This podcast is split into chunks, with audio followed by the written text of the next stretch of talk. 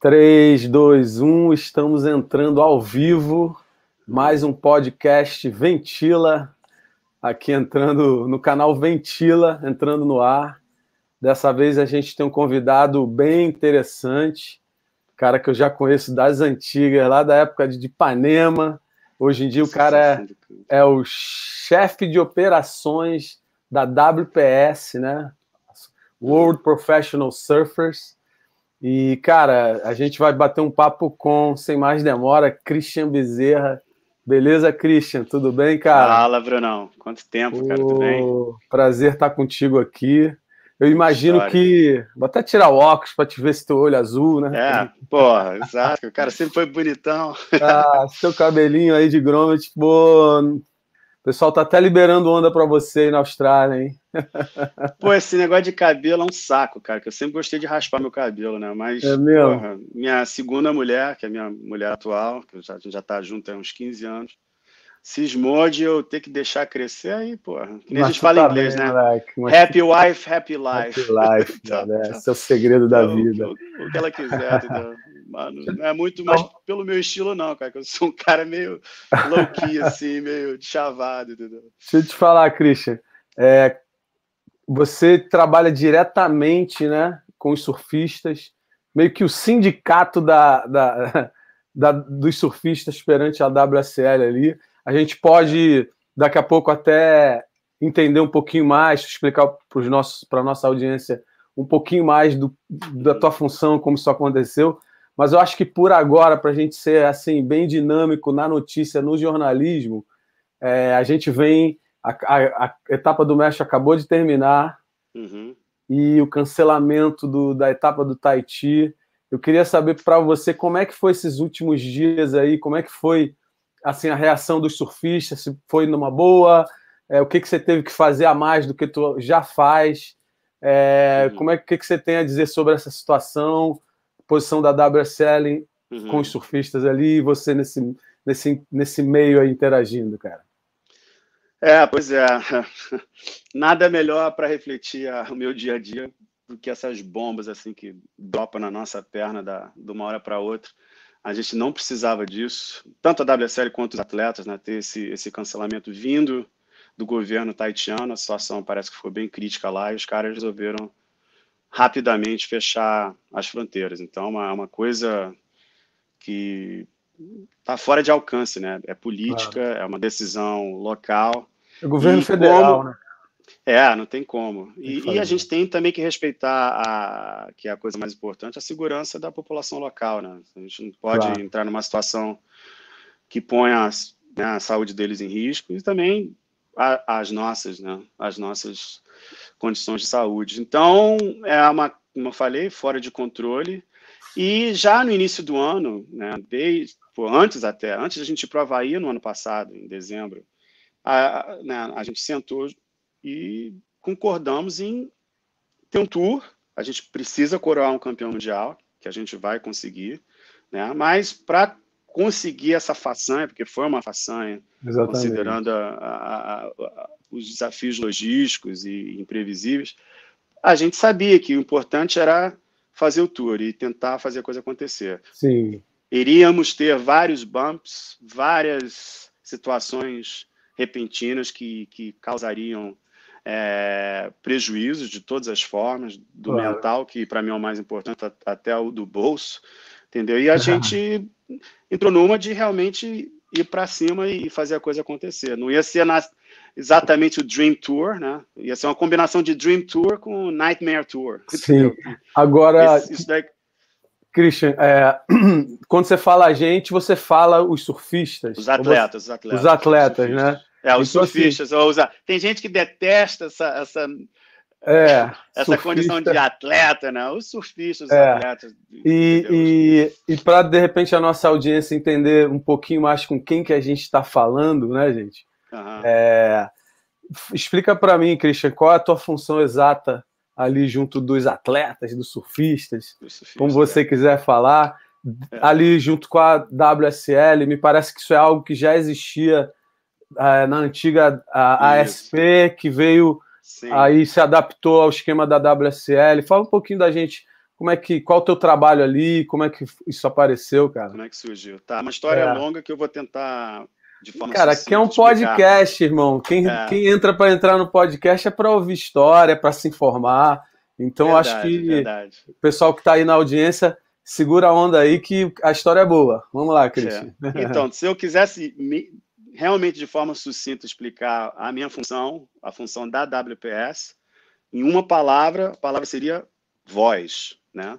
A gente compra o barulho do pessoal do CT perante a WSL. Homens e mulheres, não só brasileiros, do mundo inteiro. Eu represento todos os 51 atletas que estão no Tour. Né? E já venho fazendo isso há cinco anos. Né? Então, tem duas formas de você aproximar esse tipo de missão. Eu podia ir que nem um sindicato, né, de frente, né, lutar pelos direitos e pancadaria com a WSL, ou fazer uma parceria. Né? Eu sou um cara que eu não tenho inimigo, eu gosto de parcerias. Mas eu sou uma pessoa firme, eu não, eu não vou ficar, entendeu? É, fazendo corpo mole em, em, coisas sérias. Então, eu, desde que eu conheci o Dirk, que é o, o investidor né, da, do Tour, o cara que comprou, que criou a Zolci e comprou a, a SP, eu senti, mesmo antes de assumir essa missão, eu senti nele né, um, um, cara com uma boa índole, que genuinamente tem paixão pelo esporte e queria investir e fazer isso crescer como um negócio, é business, entendeu? Então, né, dali, naquele momento, eu falei, caramba, se eu, se eu vou topar essa missão, tem que ser através de uma parceria. Eu acho que sem os surfistas, não existe tour, não tem como, né? E sem um investimento generoso deles, entendeu? Que, que realmente tem, tem investido muito no esporte, pô, não ia ter o tour que a gente tem. Né? O pessoal reclama e, e faz a, aquelas críticas que são sempre válidas, mas né, um ou outro gosta de, de assumir aquele papel de hater mesmo. Mas no final das contas, pô, se não tivesse o que está tendo agora, a gente ia estar tá bem mais infeliz. Eu acho que no final das contas são milhões de pessoas que ficam ali na ansiedade para ver os heróis e, e, logicamente, os atletas, os surfistas, eles estão crescendo os portfólios deles e então acho que sai todo mundo ganhando, né? Então, como eu falei, o que eu faço, o que eu tento fazer é um, é um trabalho de um dia a dia de interlocutar, né? Ser o interlocutor da, das necessidades que esses caras têm, né? Perante a liga. Né? Então, como que isso tudo aconteceu, né? Como que primeiro a WPS, né? Como você falou que né, a sigla significa World Professional Surfers, né, como isso tudo surgiu. Então, há muitos anos atrás, no final dos anos 80, início dos anos 90, um banqueiro inglês, o nome dele é Gravel Mitchell, né, o cara tem dois filhos que surfam, ele estava de férias, ele, ele vem da ilha de Guernsey, que é uma, é uma ilhazinha ali no canal, no Channel Islands, entre a França e a Inglaterra, que tem onda até, tem altas ondinhas. É, ele estava de férias em Lacanau, de repente, cara, viu uma etapa do Mundial. Falei, caramba, surf, agora eu vou entender o esporte que meus filhos amam. Aí tá Barton Lynch dormindo debaixo do palanque, o Martin Porter, os melhores do mundo de, dormindo na capa da prancha, debaixo do palanque, entendeu? Aí ele falou, caramba, como assim, pô? Os caras são os melhores do mundo nessa roubada e tal. Não, isso não tá certo. E ele, não, cara, porra, banqueiro bem sucedido, com, com um approach, assim, filantrópico, o cara tem escolas, hospitais pela, pela África inteira, entendeu? Que ele fez para ajudar as outras pessoas. Ele, de forma puramente filantrópica, começou a ajudar o surf. Então, não vou contar exatamente os detalhes, mas, cara, desde essa época, nos anos 90, por exemplo, teve, teve, teve etapa de Jeffers Bay que não tinha grana para bancar o prize money dos caras, a premiação. Ele foi lá e deu do bolso dele. Não, o problema é, é a premiação do Jeffers Bay. Está aqui, ó. Tá, vai ter, vamos fazer Jeffers Bay.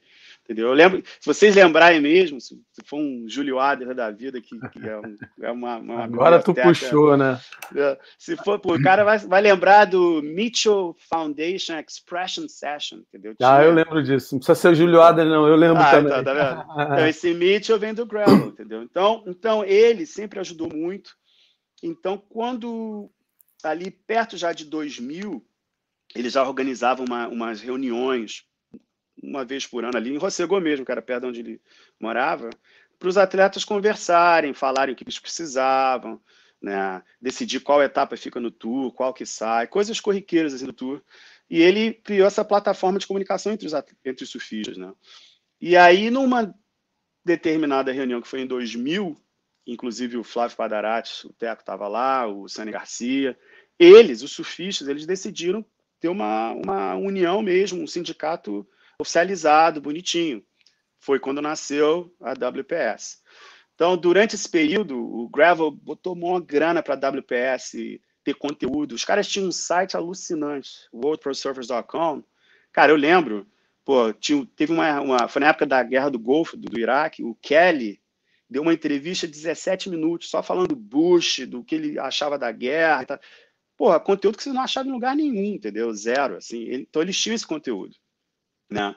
E, o, e aí, nesse meio termo, o Mano, e, e eu, sou muito amigo do Mano, Mano Zil, né, que a gente dispensa até introdução. Se não fosse humano, a gente não estaria nem falando nessa, nesse vídeo call aqui, que o cara, é o cara conseguiu é.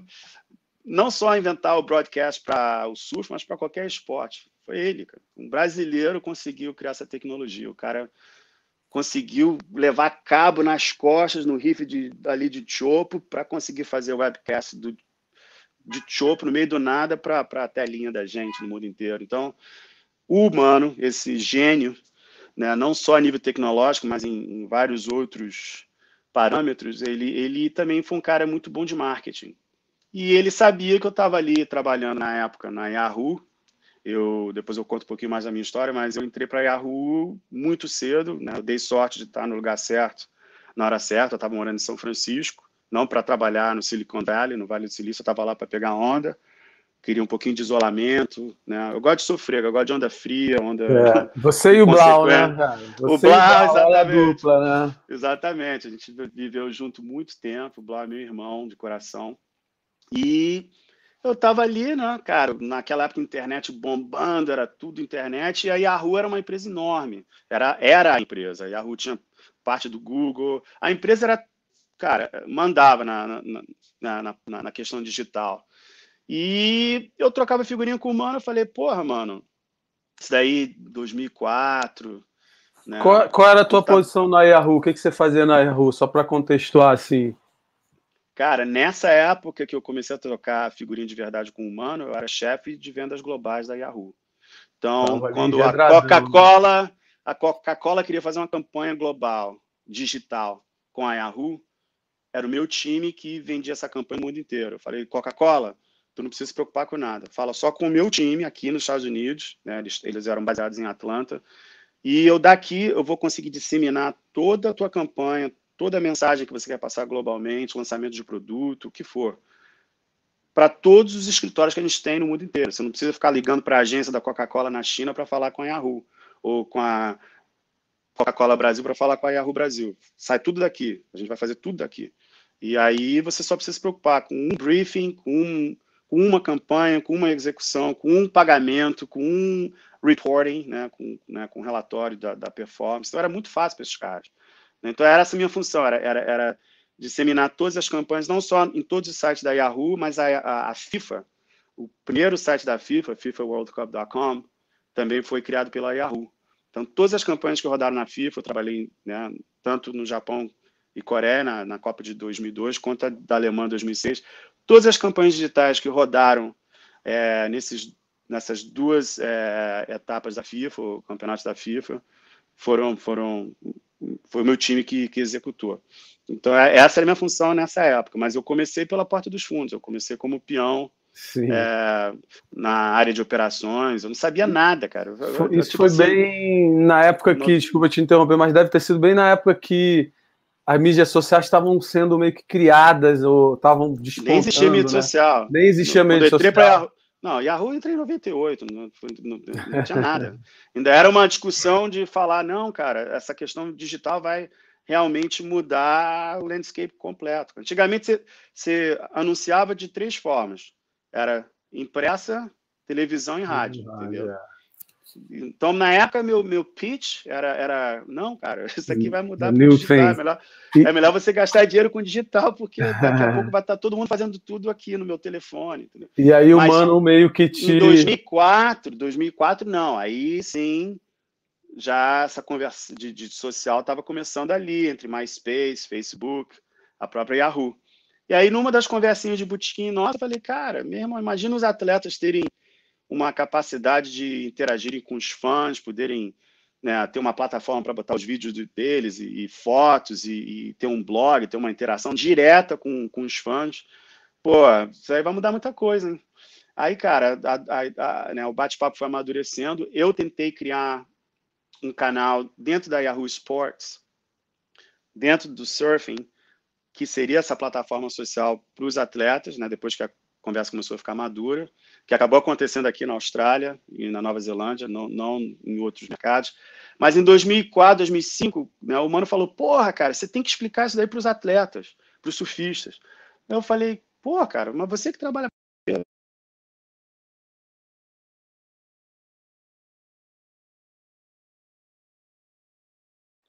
Acho que deu ruim no teu microfone, Christian. Tô ouvindo teu áudio, não. Estamos aqui de mímica agora. Ah, agora voltou. É, voltou, Aí Você estava ali falando que o, o Mano, você falou, imagina os surfistas com uma plataforma deles, e aí você é, falou, aí o Mano, mas você que trabalha aí, eu, aí, você que... Exato, exato. Aí, aí o Mano falou, não, não, não, eu, te, eu tenho que te apresentar para o Gravel, porque o Gravel fundou a, a WPS e tal, a gente faz reunião, todo, não, todo ano tem uma reunião, duas. Você tem que vir numa das reuniões e fazer uma palestra para o pessoal, que isso daí é muito interessante. Você tem que explicar. Falei, tudo bem, me avisa, eu vou. Até na, na hora, conhecendo o mano, né, com todo o amor que eu tenho por ele, cara, eu falei, ah, mano, tá legal, vocês vão me mandar para uma etapa do tour para ficar batendo papo fazer hangout com os caras. Mas fizeram, o Gravel, pô, da noite pro dia, me ligou, né, se apresentou. Christian, você quer vir aqui para um dos eventos, conversar com os surfistas e tal? Eu falei, porra, demorou, né? Imagina, tá de frente para os meus heróis, fazer o que eu faço todo dia com um bando de Corp America, o pessoal da vida corporativa, pô, ao invés de fazer isso para eles, fazer para os meus heróis, eu falei, pô, amarradão, conversar sobre né, o que está acontecendo aqui no Vale do Silício. Aí fui. Eu até lembro, quando eu cheguei na reunião, né, eu tremendo, cara, minhas pernas tremendo bamba. Eu fui sincero com os caras, falei, galera, eu vou pedir desculpa já, cara. Meu trabalho é, é conversar com CMO, né, Chief Marketing Officer, com, com, os presidentes de marketing dessas empresas cabulosas, com as Coca-Cola da vida. Eu tiro de letra, tô cagando e andando, mas agora eu tô me cagando, tô, me, tô tremendo quem, aqui. Quem eram os surfistas Já... que estavam presentes nessa reunião? Só de, de que te deu essa adrenalina? Ah, cara. O Andy Arms, o Bruce, o Tej Barrow, toda a galera, 2006, cara. Só não foi, só não foi o Kelly, porque já basicamente tinha vencido o Tour. Que é, eu acabei indo para o Brasil, por coincidência, em Bituba. O Ok também não foi. É, mas, mas, o resto estava todo mundo lá, cara. Mas esse nervosismo aí da reunião foi o quê? Porque tu estava ali, tu sempre foi apaixonado pelo surf, estava ali. Porra, porra, na frente dos caras, dos meus heróis, assim, você fica. E até é um, é, uma, é um diálogo diferente, você vai ter que falar a língua deles, que é a minha língua também, né? Uhum. Mas fazer aquele switch, né? Como é que eu vou explicar esse, esse, tipo de coisa boring, né? Assim, coisa de, de, de tecnologia para a galera que está só de pegar a onda. Mas, enfim, no final deu certo, né? Eu, eu, eu lembro que eu cheguei com uma, uma revista da Trax e uma Surfer Magazine. Eu falei, galera, tá vendo isso aqui? E muito breve, mesmo se você for capa, não vai fazer nada para tua carreira. Mesmo se você Uau. ganhar o Pipe Master, não vai fazer nada para tua carreira. Agora, Uau. se você souber interagir com os teus fãs através dessas plataformas que, que estão para chegar, cara, isso daí vai mudar a tua vida.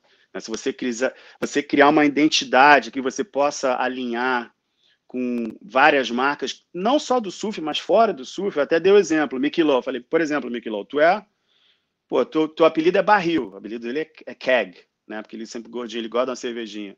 falei, porra, se você conseguir provar para VB, né, que é Victorian Beer, para as bramas da vida, lá da, daqui da Austrália. E falar: olha, eu tenho 2 milhões de surfistas que me seguem, interagem comigo todo dia, tá tudo quantificado, entendeu?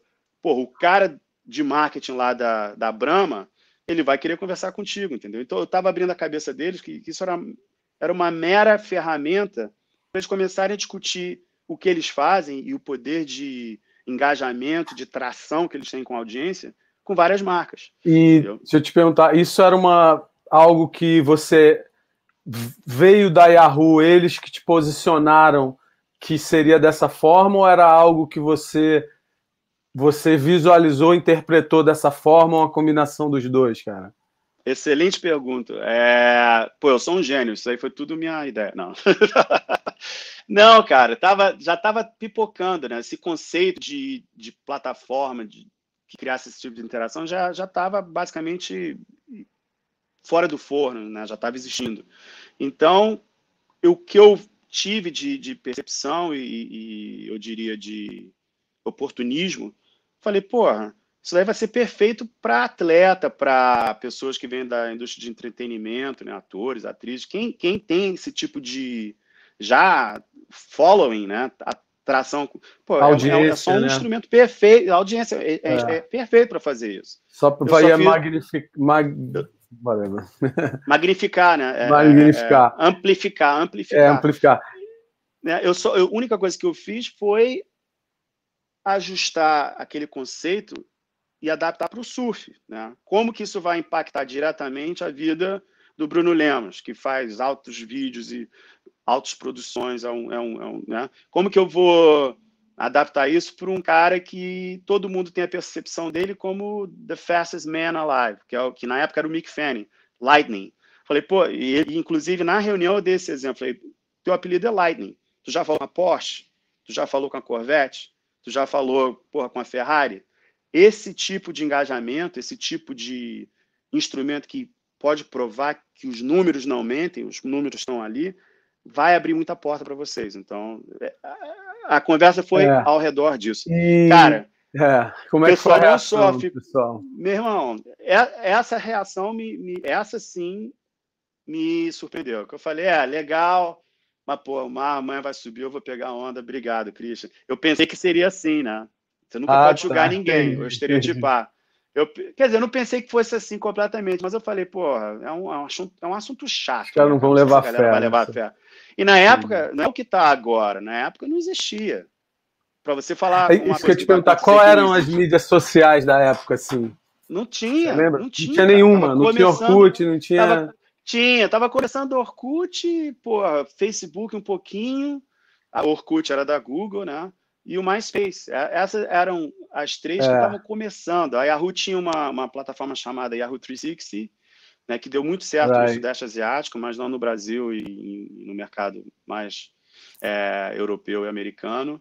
E tava, e, cara, muito, cara, Entendi. tava iniciando muito, assim, a infância qual dos, da parada. Qual dos surfistas, assim, que de repente te deu um feedback, te procurou, se é que ouve aí isso? Aí que tá, aí que tá, a surpresa não só foi o fato deles não terem ignorado a situação, ficarem engajados ali o tempo inteiro, perguntaram milhões de coisas. Cara, os caras ficaram a semana inteira comigo, porra, interagindo comigo, interessado, perguntando.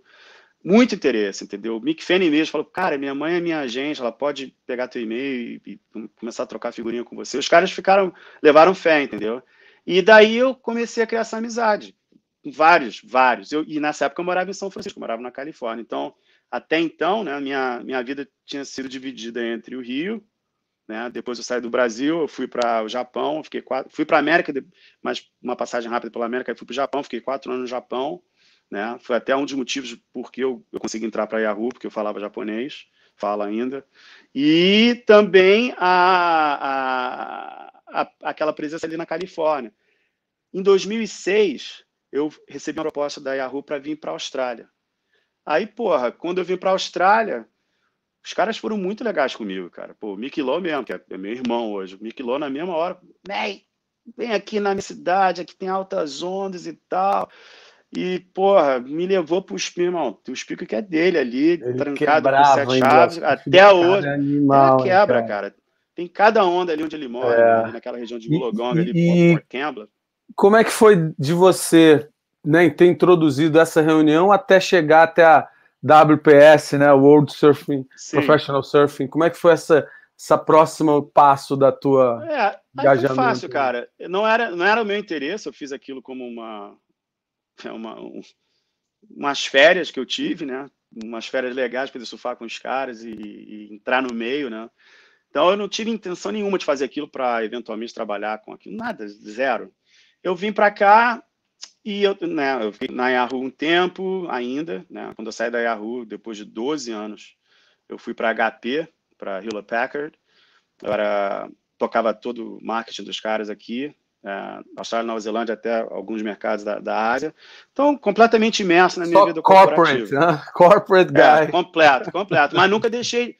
Né, isso daí também foi um acidente, que eu não, eu não sou o cara da vida corporativa que pega onda. Eu pego onda e a vida corporativa vem ao redor dessa parada, entendeu? Então, toda vez que eu sou entrevistado, eu falo, ó, o negócio é o seguinte, eu sou surfista, eu vou viajar a trabalho, vai prancha na, na, comigo o tempo inteiro, não quero que ninguém fique surpreso.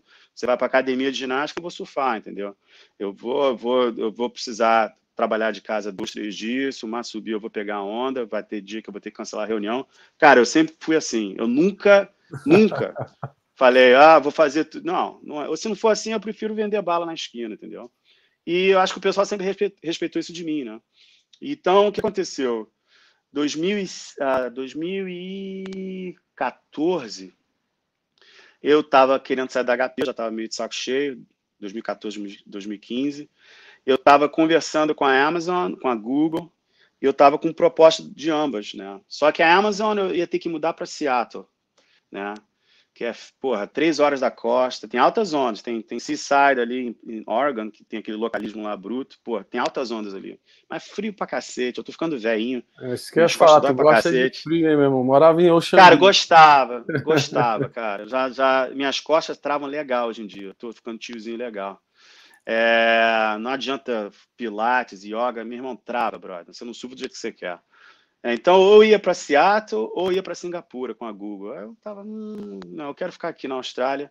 Cara, aí coincidentemente, do nada, para responder a tua pergunta, o Mickey Lowe, os caras, o próprio Fanny, o Gravel e mais alguns outros começaram a me ligar, Christian, porra, a parada virou uma iniciativa privada, né? Mas é SP, é WSL, é business, e a gente precisa de um cara full time para proteger a gente aqui, né? Para trabalhar com um cara que entenda de business. O business dos caras é um business digital, né?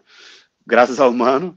E, pô, você é um cara que já morou em todos os mercados do surf mesmo, onde a coisa acontece, né? Brasil, Califórnia, Austrália, Japão, né? Você fala as línguas, você entende como que os caras surfam e a cultura do surf nesses lugares. Pô, você é o cara perfeito para isso. Tá afim?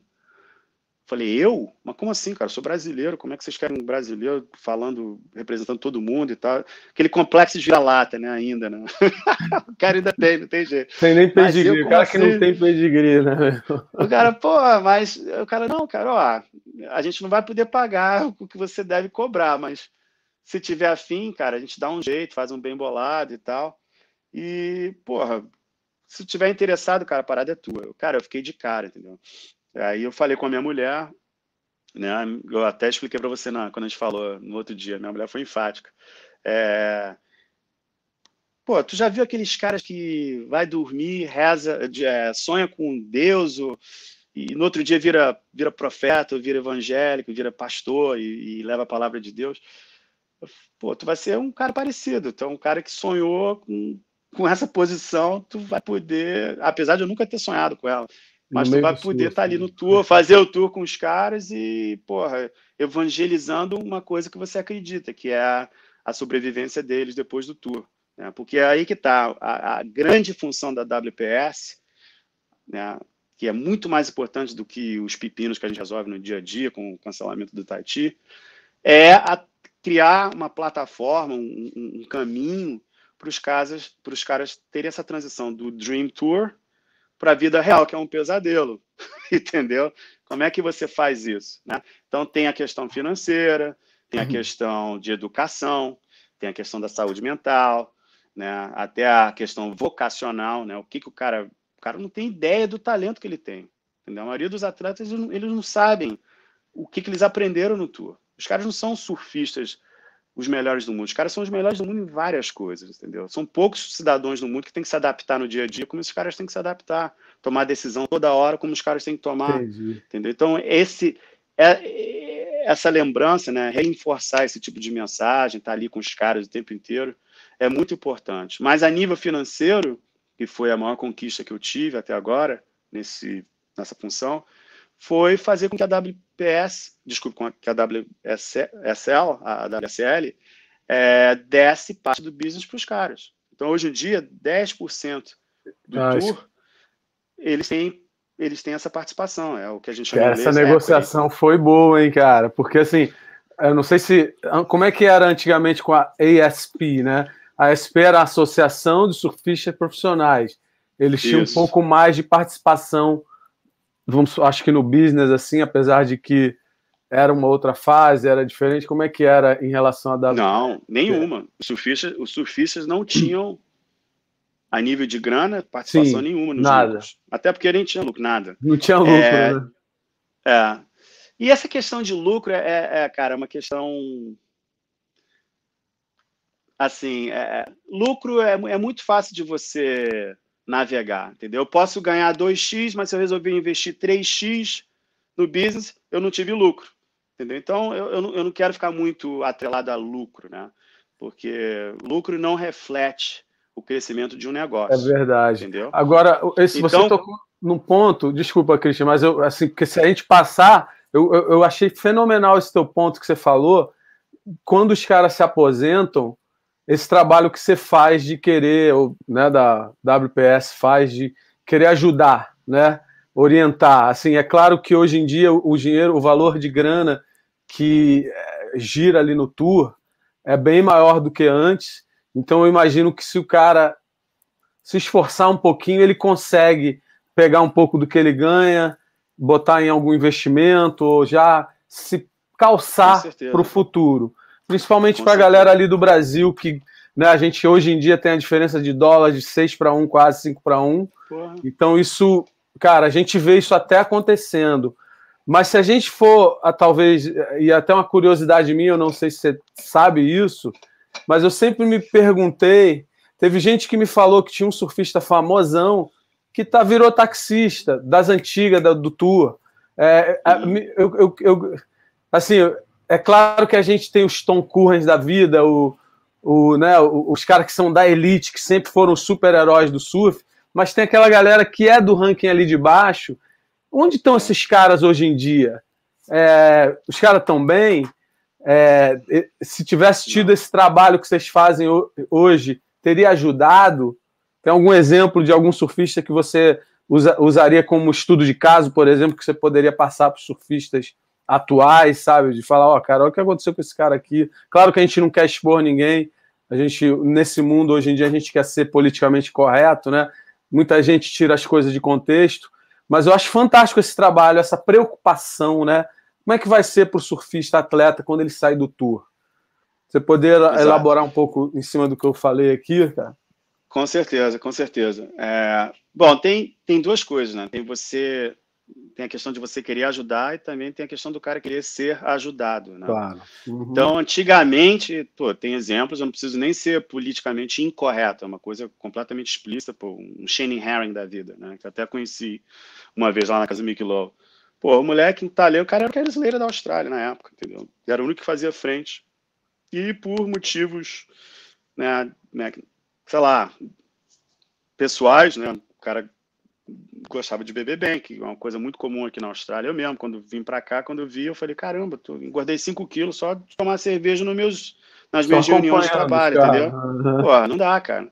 É a cultura daqui, entendeu? Então, eu acho que teve essa questão cultural em alguns lugares, até questões pessoais, pessoas que vieram de berços, assim, sem muita estrutura né? E aí cai na estrada, festa, naquela doideira que a gente já sabe. Sim, já, já, tem muito no surf. Essas conversas. Principalmente na é, geração então, antiga, né? É, agora o pessoal já é mais então, atleta. É, exatamente. Então, eu sei que existe esse debate entre surfista e atleta, mas, cara, uhum. quando o cara deixa de ceder às tentações que o tour te dá para ir é, treinar todo dia, o cara é atleta, brother. Pô, é verdade. Não, porque você é atleta, tu não vai deixar de ser surfista, entendeu? Eu é mesmo, eu, eu, eu, sou um tiozinho da vida corporativa, mas eu sou surfista, meu irmão. Se o mar tiver meio pé, porra, chovendo, onshore horrível, eu vou pegar onda. Se tiver bem maior do que isso, não vou ficar falando tamanho para não ficar achando que eu tô me gabando, eu vou cair e vou morrer lá também, entendeu? É, mas tu surfava Mavericks, né, meu irmão? Surfava Mavericks é, ali com Brown, né, velho? Não é pra qualquer um é, ali. Bati eu... ali vários anos. Eu morava na parada. Então, por exemplo, onde está o Nick Wood? Onde está essa galera das antigas ali? Não, Os caras conseguiram. Cara, tem, ó, não, cara, tem caras que aqui na Austrália, um lance legal da Austrália, que, que a gente chama de traders, né? Aqui, meu irmão, encanador ganha 100 dólares por hora. É verdade, a América é parecido, então, cara. É, é, mas aqui, caramba, mais ainda, sabe? Então Sim, tem muita com... oportunidade, porque é um, é um, país de 25 milhões de pessoas, cara. Não vai morrer de fome então, na Austrália, né? Morrer de fome não morre. Mesmo, morrer de né? fome não morre. E tem os custos, é tão bom um gancho. Um, um, uma das coisas que eu fiz, né, aqui, não é só dinheiro. Eu até vou explicar em detalhes como é que é a questão da grana, mas essa questão da educação. Eu tenho parceria com o TAFE. O TAFE é a melhor escola técnica da Austrália e uma das melhores do mundo, que tem vários cursos online, você pode estudar, enquanto você estiver no tour, você pode estudar qualquer coisa que você quiser, entendeu? Que é pertinente à carreira de surfista. E alguém eu fechei a parceria isso? com os caras, aí que tá, eu fechei a parceria com os caras, muito poucos fazem, entendeu? Muito, muito poucos, entendeu? É uma Paulina Adu, a Paulina Adu se formou na parada. Tá lá, você vai no LinkedIn dela, ela bota lá no, no Legal. orgulho, sacou? Muito bom. A ferramenta tá lá, eu só posso dar para os caras. Agora, obrigar a estudar eu não posso, mas que tá lá, tá. Não precisa falar inglês perfeito, não precisa ser formado em, em, em escola de segundo grau. Tá lá, cara. Você quer aprender a, a, a, a ser um coach, você quer aprender a ser um, um marqueteiro, você quer aprender a fazer algum tipo de jornalista, jornalismo espe especializado no surf, tá lá. Você quer aprender a ser palestrante, tá lá. Entendeu? Quer aprender a ser nutricionista, tá lá, tá tudo lá, e entendeu? É tem, só para os caras do, do, do, do, do CT, né? Ou a galera do tour de baixo também tem esse acesso? Você só trabalha só com a galera CT. do tour? Entendi. Eu só trabalho com o pessoal do CT, né? Mas eu não por, por má vontade, porque é o, é o que dá mesmo agora. Sim, Mas é eu tento foi. ajudar da forma que eu posso o pessoal do QS, entendeu? A grande questão, que isso é uma outra conversa, é que o, o QS até pouco tempo nunca foi propriedade da WSL. Ah, né? entendi. Apenas uma licença, né? Com exceção do Triple Crown e do US Open. Né? Agora com o Challenger Series, eles vão ter mais ownership, né? Eles vão cara, mais propriedade. Muito bom gancho, cara. É, como é que você está vendo esse lance do Challenger? Como você falou, você tem algum envolvimento? Qual é a tua opinião sobre é, essa? Como a gente já abriu a entrevista falando isso, né? Que esse foi um ano completamente diferente, que a gente tem que tirar o hats off para a WSL, ah. né? Porque você empreender da forma que eles empreenderam, né? Você viu que era esforço, fazer quatro etapas na Austrália, não sei o que, sei aonde, e cancela uma e volta para dar cambalhota para um lado, pula para esse galho, blá, blá, blá. Os caras fizeram, que nem o brasileiro chama ali, nó em pingo d'água, literalmente, né, cara? Então, assim, e ainda ter que fazer o challenge, quatro etapas. É, você chegou a ter alguma feedback dos surfistas? Porque acho que não só os surfistas que não correram. Tem gente do CT que está correndo o challenge. Você me explica um pouquinho melhor como é que é essa fórmula do challenge, quem está dentro, quem está fora, onde é os campeonatos, um pouco do que você sabe. Então, então vamos primeiro ao início da tua pergunta, né? O meu envolvimento e nas questões né? cara, o envolvimento meu sempre acontece, porque não, não existe nenhuma mudança que pode ser feita no tour sem aprovação nossa. Então, é, a gente tem o que a gente chama de Surfers Agreement, né, que é o acordo dos surfistas com a WSL, que é um acordo legal, né, que custa muito para arquitetar e, e escrever e, e legalizar, né, que foi feito já duas vezes. A primeira vez, logo quando eu entrei, né, que inclusive, deixa eu até explicar isso, tem um fundo de pensão para os atletas que a WSL tem que pagar, né?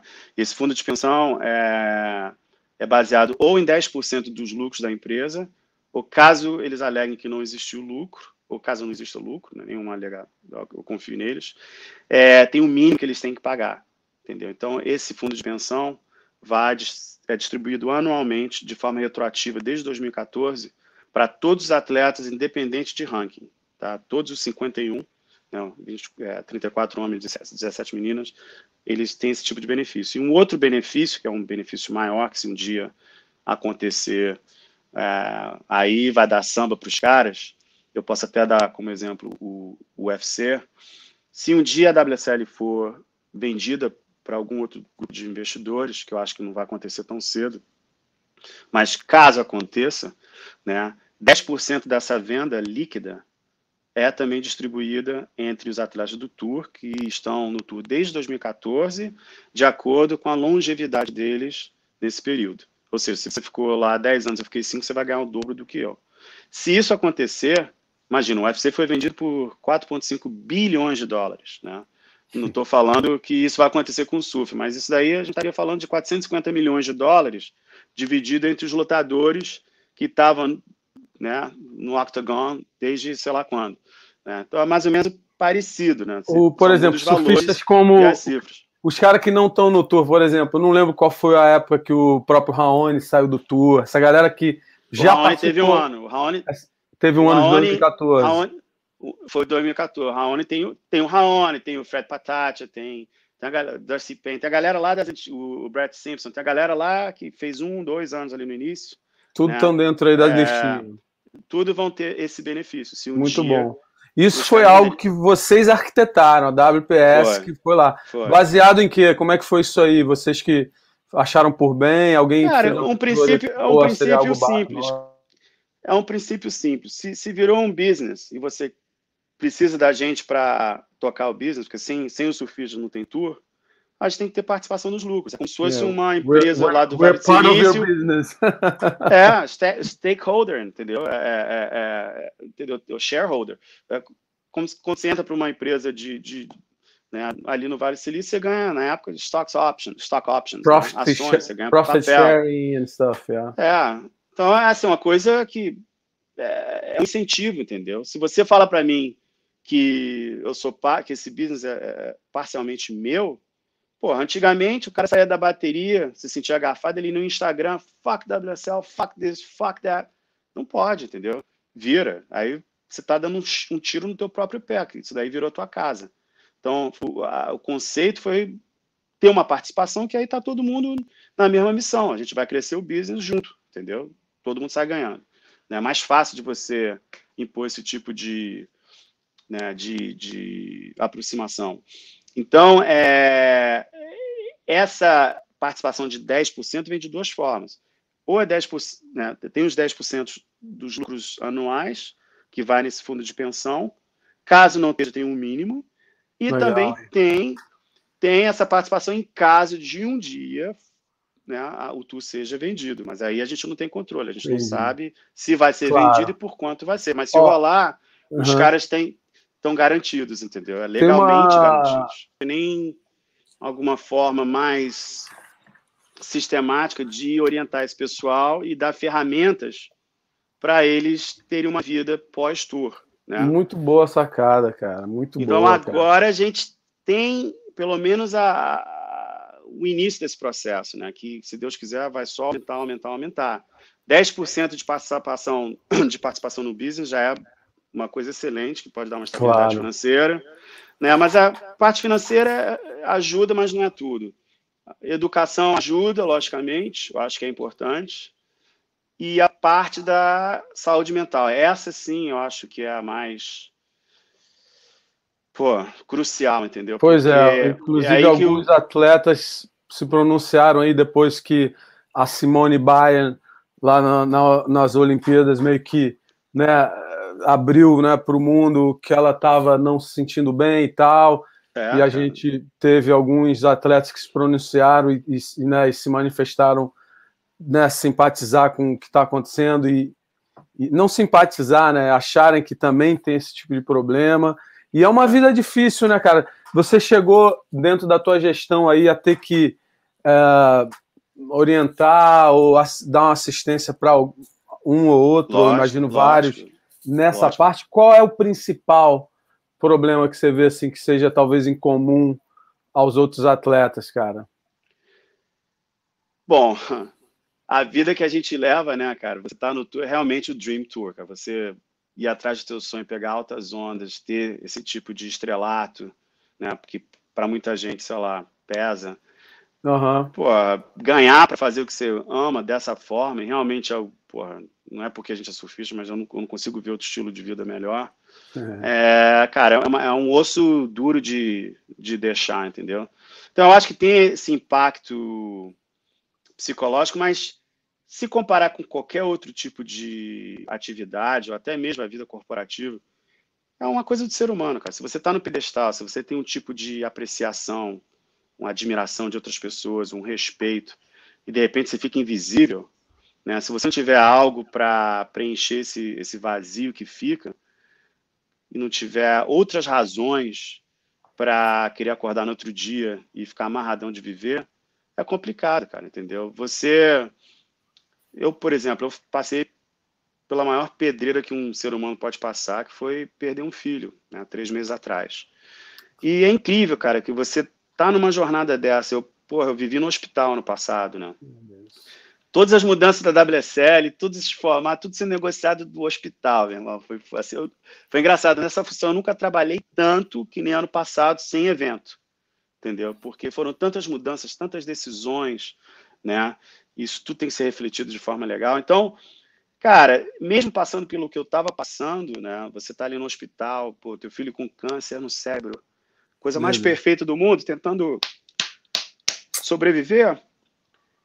Você, a última coisa que você vai pensar é em depressão, cara, porque você tem uma missão ali para cumprir. Você tem que salvar teu filho, meu irmão. Você tem que estar tá firme e forte para os irmãos, para os teus outros filhos também não, não Exatamente. a, a família inteira para não colar. Para tua mulher ficar forte e tal. Então, minha mãe, todo mundo, entendeu? Então, cara, você quando tem uma missão na vida, quando você tem um propósito de verdade, não tem como tua cabeça ficar pensando em depressão, eu acho, entendeu? Então, cara, eu, tu tocou eu... num ponto muito forte, Christian. Eu pensei nisso.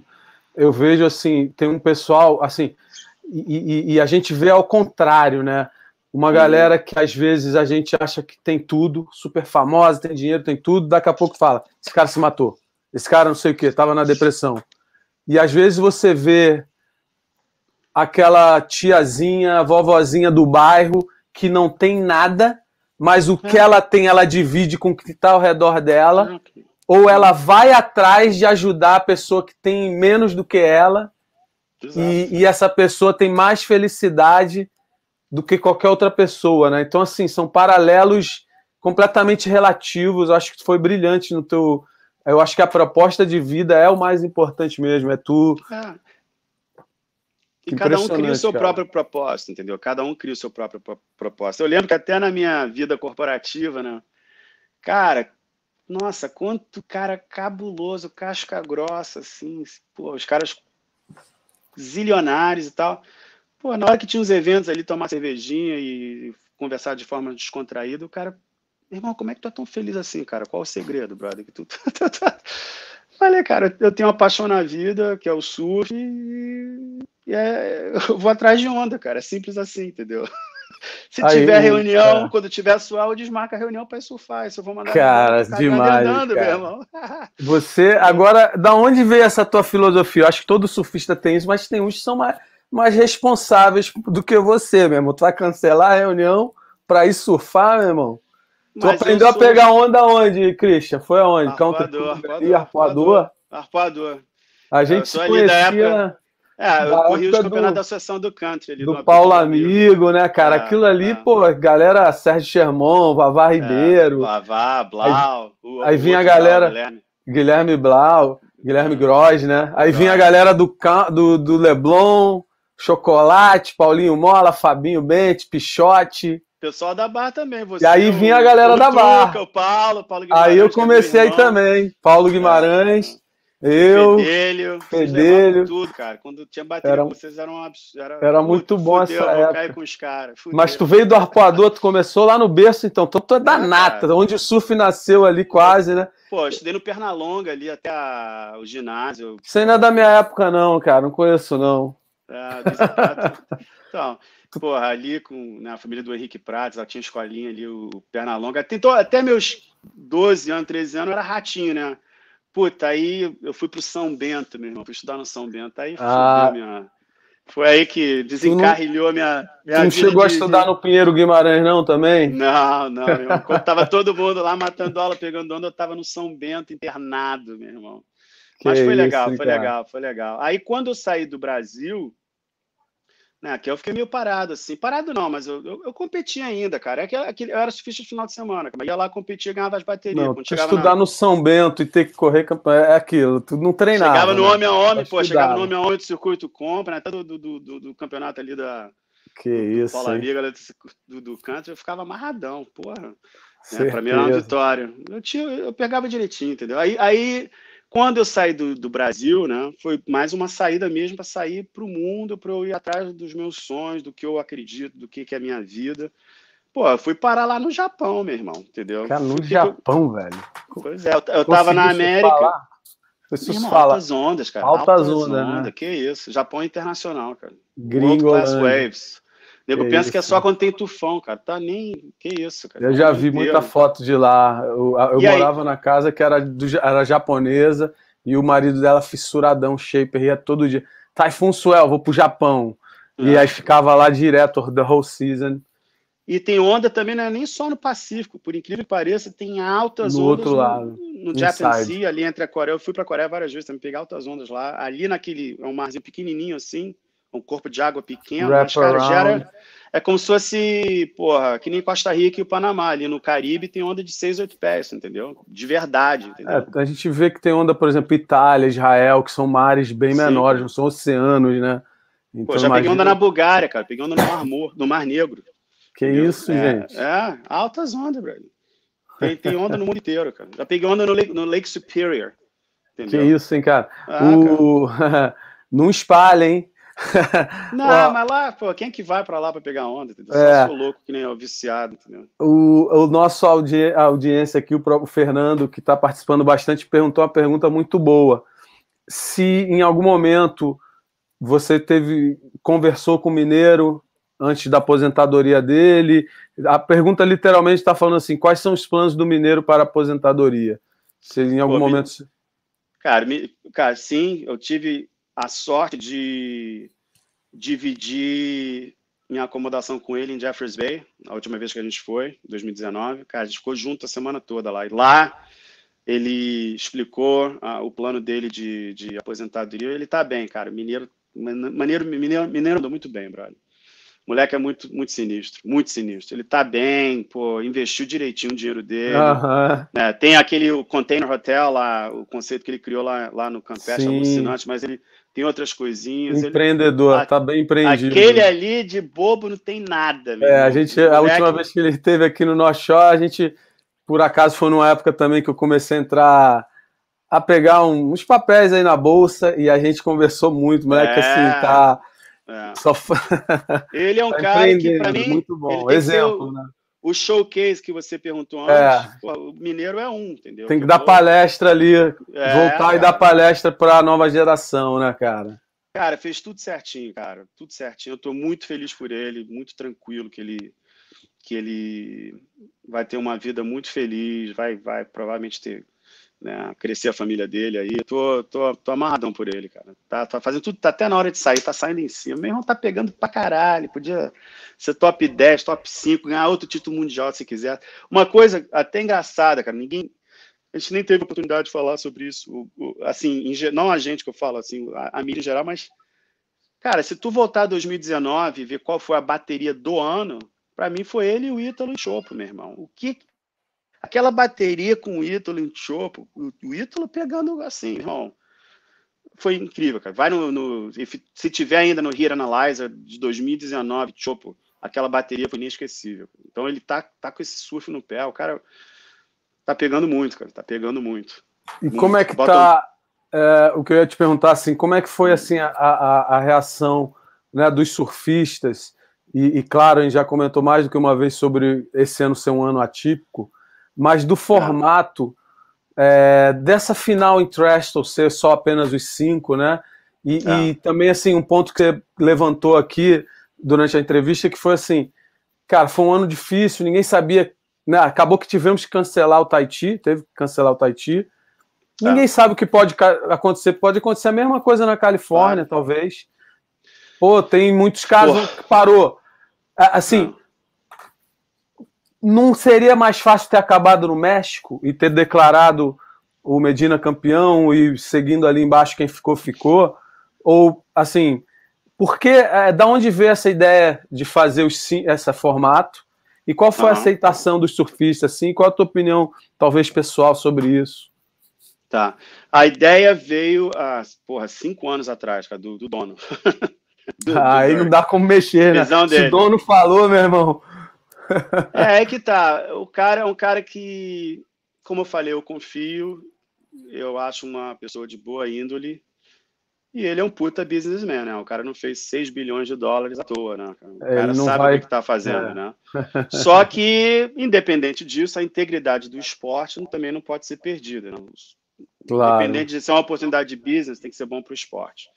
Então, se botar na balança, né, o, o formato é a forma mais justa de você coroar um campeão mundial? Logicamente que não. Principalmente num ano que nem esse ano do, do, do Gabriel, né, ganhando né, disparado de todo mundo.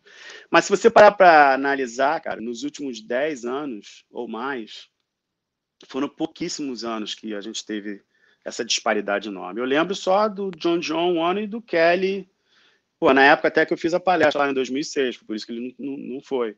Entendeu? A maioria dos anos o nego tá ali mais ou menos pau a pau, e, e com o nível que os caras estão surfando, e eu acho que vai, a tendência vai ser essa. Mas enfim, independente de, de né, a primeira resposta, quem foi que idealizou isso foi o Dirk. Né? Então, os atletas gostaram dessa ideia? Alguns sim, muitos ficaram no muro e outros não. Né?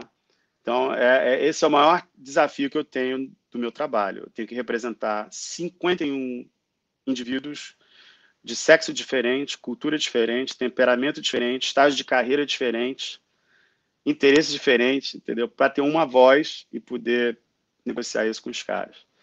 Então, a princípio, né, isso foi uma conversa que rolou quase quatro anos atrás, que foi a primeira vez que foi posta na mesa para gente. A gente reagiu um pouco, foi uma coisa meio, uou, wow, como assim? Peraí né? E acabou que não aconteceu, né?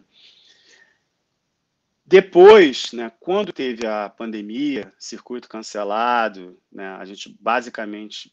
Eu, eu mesmo, cara, se você perguntar para mim, eu pensei, fudeu, tá todo mundo puxando o bico agora, vai ser a hora né, dos caras não, não continuarem investindo, porque é muito investimento sem ter campeonato. Entendeu? Como assim? Pô, ele foi lá, e continuou. Até eu cheguei, porra, Dark, o pessoal precisa ser pago, a gente precisa mínimo prize money, pelo menos por algumas etapas e tal. Ele falou, lógico, fez a parada, entendeu? O pessoal recebeu sem sair de casa, entendeu? Mas tá gastando, tá gastando, tá gastando, né? Ele não tirou, não puxou o bico, entendeu? Ele ficou. E então foi uma oportunidade para o business, né? Eles lá revisitarem como eles querem fazer esse tour e realmente fazer a coisa acontecer a nível financeiro. Né? Então, o conceito, se você parar para pensar a nível de marketing e a nível de monetização, faz sentido porque você tem um dia para curar o campeão mundial, você pode empacotar isso como se fosse, né, o pessoal até já fez esse label aí na América, Super Bowl, é o Super Bowl do, do, do, do surf, né, Super Bowl do, né, do surf, então você vai para o mercado você tem uma proposta diferente, né. Alguma coisa tinha que ser saculejada no tu para poder vender, cara, porque a receita de antes ainda é muito difícil você você conseguir monetizar da forma que a gente merece, cara, da forma que os surfistas merecem e o próprio investimento merece, entendeu? Então, cara, é uma estratégia para mudar a coisa para o mercado e, e fazer a coisa acontecer. Eu sugeri ter algumas modificações para fazer justiça, né, no caso de alguém ganhar de forma disparada, né, dá algo mais para aquela pessoa em termos de vantagem. É lógico, o cara não vai ter que correr contra o quinto, o quarto, tá lá esperando bonitinho, mas, por exemplo, se, se o Bedina tivesse terminado 20 mil pontos na frente do Ítalo, ele podia ter uma nega extra. O Ítalo ia ter que ganhar dele três vezes para ser campeão mundial. E se o Ítalo perdesse já de cara, não tinha que ter mais nega. Cara já ganhou, ganhou, porra. Já provou durante o ano que é campeão. Então, coisas assim, você consegue fazer as duas situações acontecerem de forma mais justa. Você dá uma oportunidade para os caras irem lá e, e, e, venderem e promoverem, né, elevarem o, o, status desses atletas, os caras que vão ficar no top 5, os caras vão fazer um puta deal, entendeu? Vai, vão botar o perfil dos caras lá em cima, vai ficar uma coisa bem elitizada que é, que é bom, entendeu? E a nível de justiça, eu acho que teria também como eliminar esses fatores, caso aconteça, entendeu?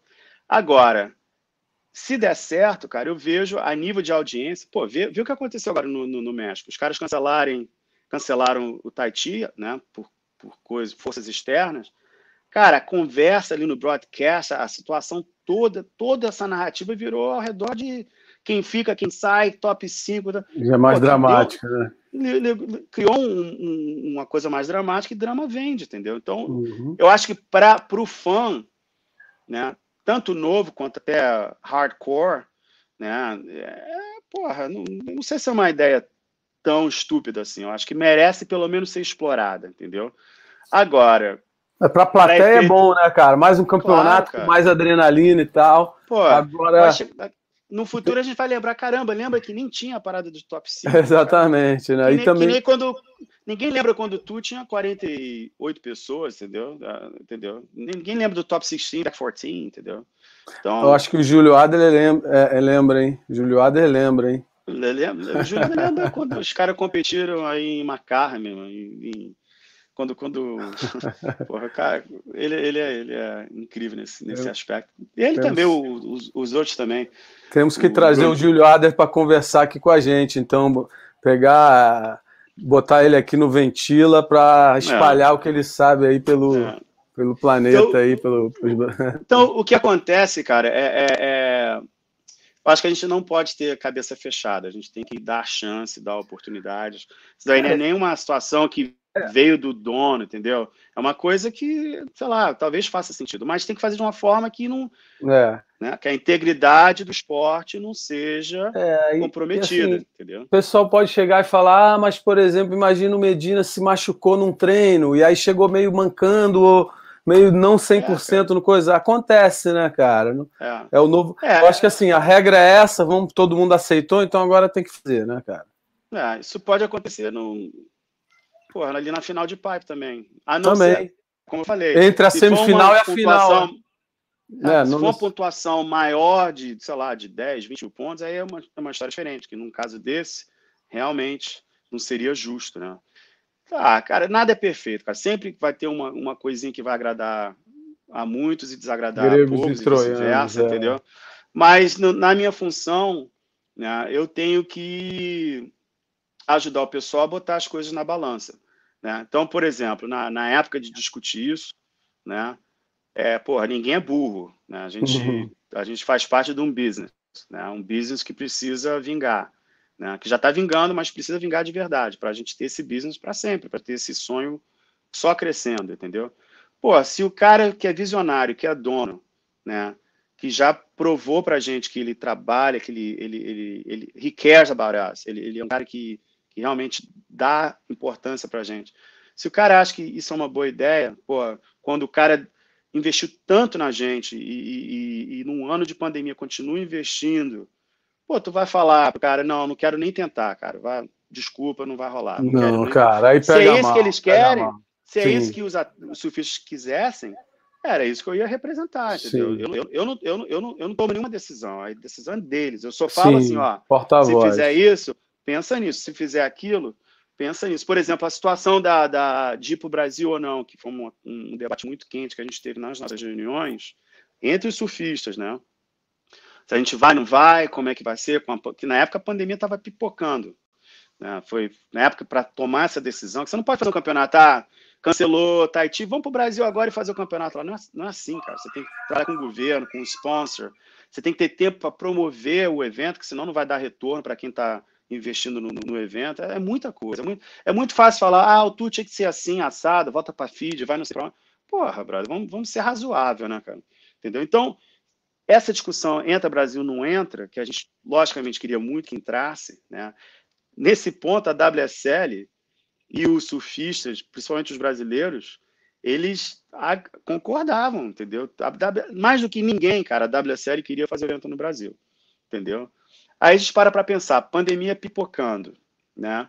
Todos os protocolos que já estavam feitos, né? O, o Ivan, o pessoal de lá, Cara, o protocolo de 83 páginas, entendeu? Tudo bonitinho. Os caras, meu irmão, os caras fizeram tudo no meio de, um, de uma doideira que você não tem ideia, entendeu? Conseguiram fazer.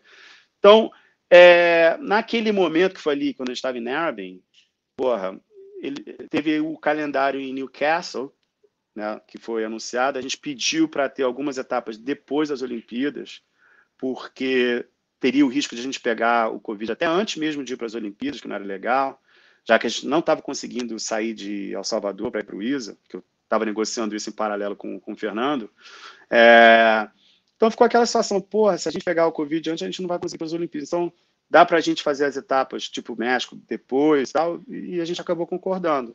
A única que ficou antes foi a da piscina. Mas com isso, por causa do, do, do calendário espremido entre Olimpíadas e, e, a final, né, a gente teve que sacrificar uma etapa. E na época, por causa dos números, o Brasil foi a ovelha sacrificada. Foi escolhido. Eu, mas outra coisa que eu também. E, e com razão. Eu, eu, claro, eu, lógico. Com a, com a, Normal. E, porque teve uma coisa até que eu levantei com os surfistas na nossa reunião. Eu falei, galera, você tem, você tem que pensar um negócio. Eu, eu, eu, tive essa experiência aqui no, no Aberto da Austrália. Quando o Aberto da Austrália veio para cá, ainda estava tendo um pouco de, de porra, nada comparado com o Brasil, mas estava tendo um pouquinho de, de, de pandemia. E a população local ressentiu muito os tenistas e a ATP e a WTA, entendeu? Então, porra, pensa nisso, surfistas. Nossa, nossa, no, nosso trabalho, esse tour, a percepção não é que é um tour de um qualquer outro esporte, é o tour dos sonhos mesmo, a gente está na praia, curtindo. Você não tem como desassociar felicidade, eu estou amarradão na praia curtindo festinha, tarará, né, do surf. Então, pô, tá nego morrendo a torta e a direita. Você acha que brasileiro vai ficar amarradão, que a gente está na praia pegando onda, curtindo o campeonato de surf? Pode ser que não, Verdade, entendeu? É um tiro no nosso pé, a gente se é. fode. Tá? A, a, a, a, percepção do, da maior audiência do mundo pode mudar, entendeu? Então, são coisas, cara, você tem que ver Sim, todos os lados. É muito entendeu? detalhe aí que tu faz. Ah, mais um, um, da audiência perguntou assim: como é que foi o lance do, da mudança de calendário, né, do pipeline não ser mais a final do evento e ser o início? Como é que foi a reação dos surfistas nisso? Qual, fala um pouco desse episódio aí, cara. Cara, essa foi uma. Bom, vamos lá, boa pergunta. É... Primeiro, come... vamos começar pela base da pirâmide, né? que, é, que era o QS, os QS menores. Né? Isso foi uma coisa, né, vindo da WPS, né, preocupada com educação, com saúde mental da, do pessoal.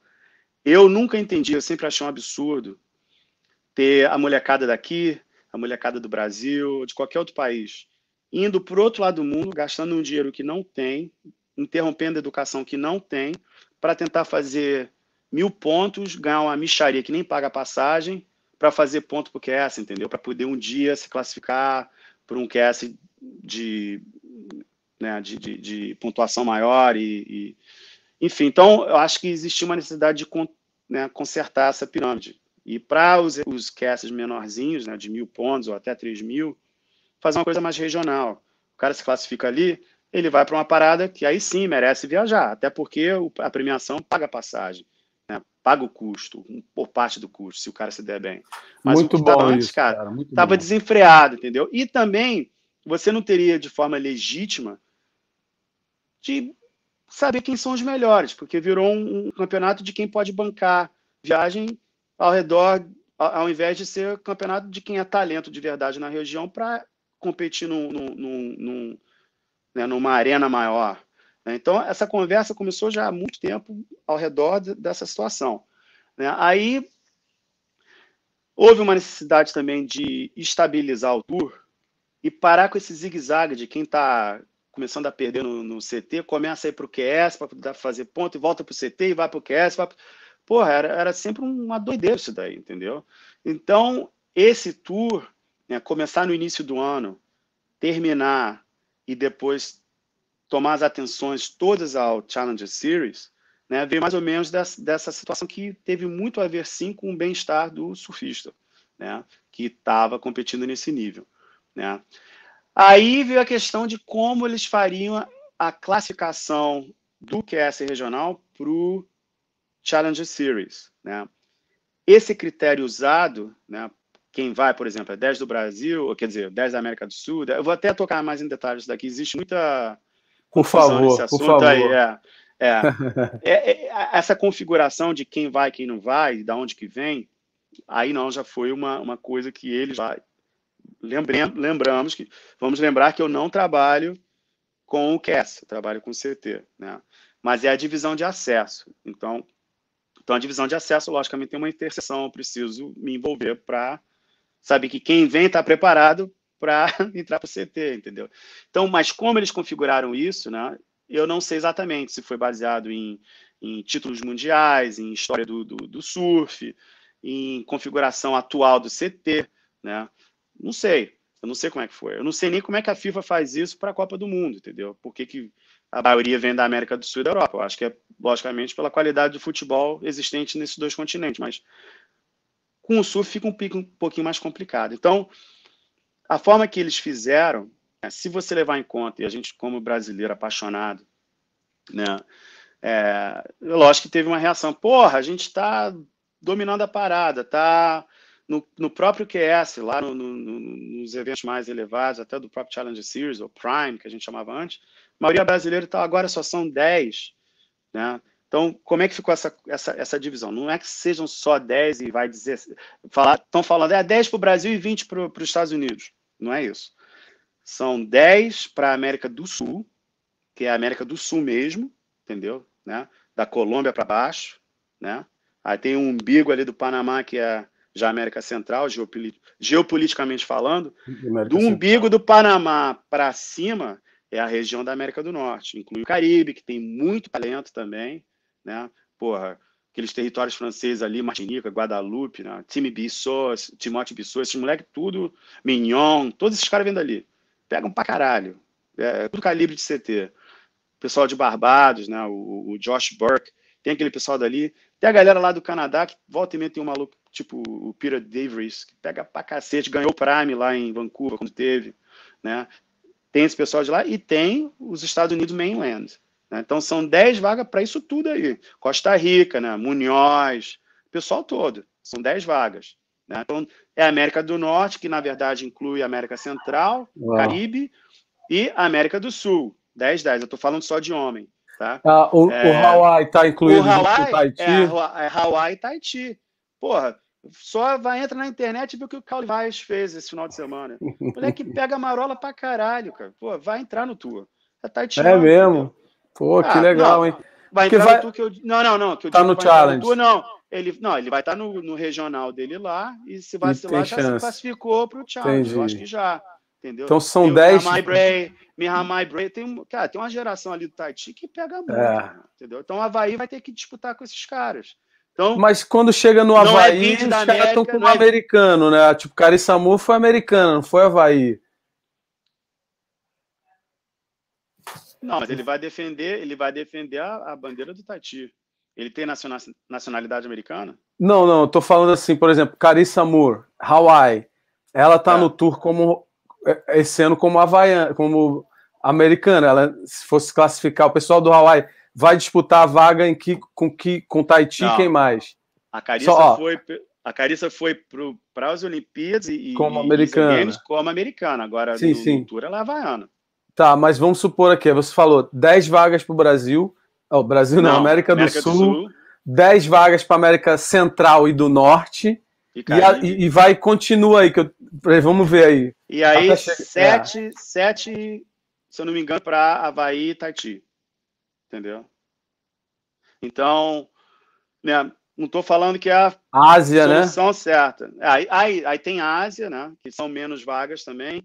África do Sul, acho que são cinco. É, Europa, dez.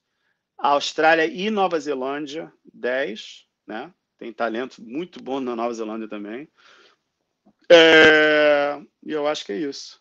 É. E aí, esses aí se qualificam para surfar o Challenge, que esse ano são quatro etapas, é isso? Serão quatro etapas, mas também vão contar o resultado da etapa Challenger que teve no passado em Manly. Entendeu? Ah, então, o que tá. eles vão fazer é o seguinte, e até os outros eventos, o Marrocos, por exemplo, que o Young ganhou, ele vai poder contar aquilo. Que eles vão fazer, todos os eventos que rolaram em 2020, foram pouquíssimos, né? Até a gente cancelar ali em Menle, eu estava lá, inclusive, é, e fiz parte da decisão de terminar o campeonato no dia que terminou, que todo mundo tinha que ir embora. Pô, com os atletas, a galera, o pessoal, não vou falar, fala, não, não, a gente vai ficar aqui na Austrália e tal, que depois. Meu irmão, vocês vão entrar no avião agora para o Brasil, o bicho está pegando, vocês não estão entendendo. Volta, volta, volta. Não, mas vai ter Nova Zelândia, não vai ter nada, cara. Volta todo mundo, galera. Volta, o bicho está pegando, vocês não estão entendendo, o bicho está pegando. Volta vai tá casa. E tá graças a Deus ficar, foi isso. né? Lockdown, né? Senão vai ficar travado aí. É, cara, entendeu? O... Então, então vamos contar, só para responder a pergunta, o que vai contar para classificar o pessoal para o Challenge Series serão os cinco melhores resultados feitos. Desculpa, para contar, pra, desculpa, o que vai contar ponto para o, o, o, CT de 2022 serão os cinco maiores resultados de maior pontuação que teve de 2020 até agora. Ou Entendi. seja, serão os quatro Challenge Series que vai rolar agora, o de Manly do ano passado e, e, e, alguns 6 mil que tiveram, que foi no Marrocos. E, Entendi. Agora, um caso assim, que é uma pena para o Brasil, e eu, eu, não me informei muito, talvez você possa informar nossos, nossa audiência aqui e me informar.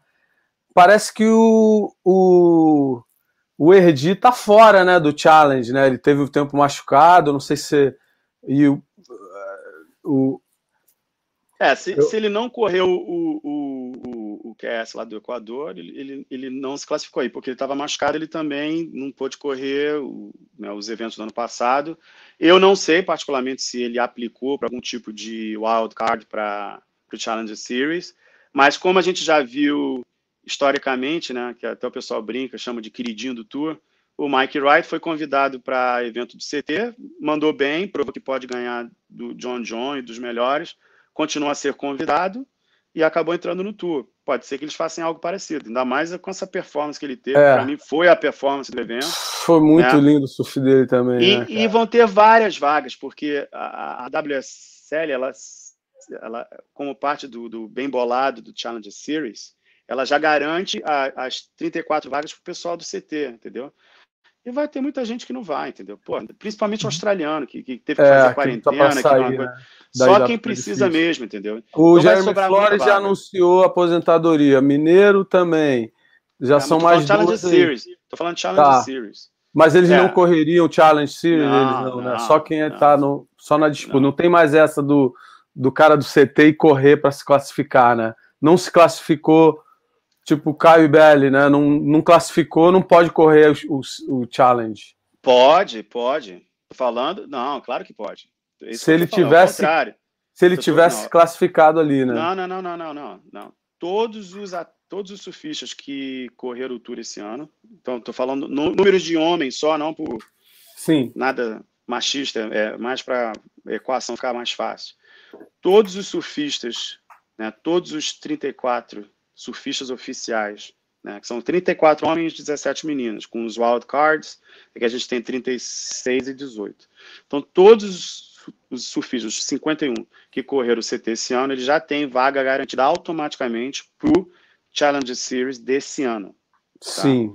E o resto vem né, de, de, dessas divisões geográficas. O que eu estou falando é que, por escolha própria, né, o, o, o Adriano, o, o, né, o Jeremy, Jeremy, esse pessoal, pessoal que saiu, eu acho, eu ficaria surpreso, né, se eles corressem. Não sei que eles estão lá de bobeira em Huntington então, fazendo algum. É, se eles quiserem correr, eles podem correr. É isso que eu falei. Se esses caras não correr, já não abre mais duas vagas para alguém? Aí vai abrir vagas para várias pessoas. Inclusive, uma coisa que eu negociei quando estava tendo essa configuração, quando eu senti que eu não tá, estava tendo muita transparência no critério, eu até falei, eu falei, pessoal, olha, a questão é a seguinte, eu não estou muito preocupado de onde é que vem ou não vem, eu tenho certeza que vocês vão achar um, uma solução que seja justa, mas o que eu quero, que eu faço questão, porque é um, até uma coisa histórica, sempre quem caiu do Tour automaticamente tinha o seeding para correr os primes né, do mesmo ano. Então, em 2019, né, quando caiu o Gessé, o William, o Sebastian, o Soli Bailey, esse pessoal que caiu ali, né? eu queria uma vaga já garantida para eles no Challenge Series. Entendeu? Tinha que ser parte desse bem bolado. E o que foi garantido para mim foi o seguinte, Christian, a gente como vai garantir todas essas vagas para o pessoal do CT, né?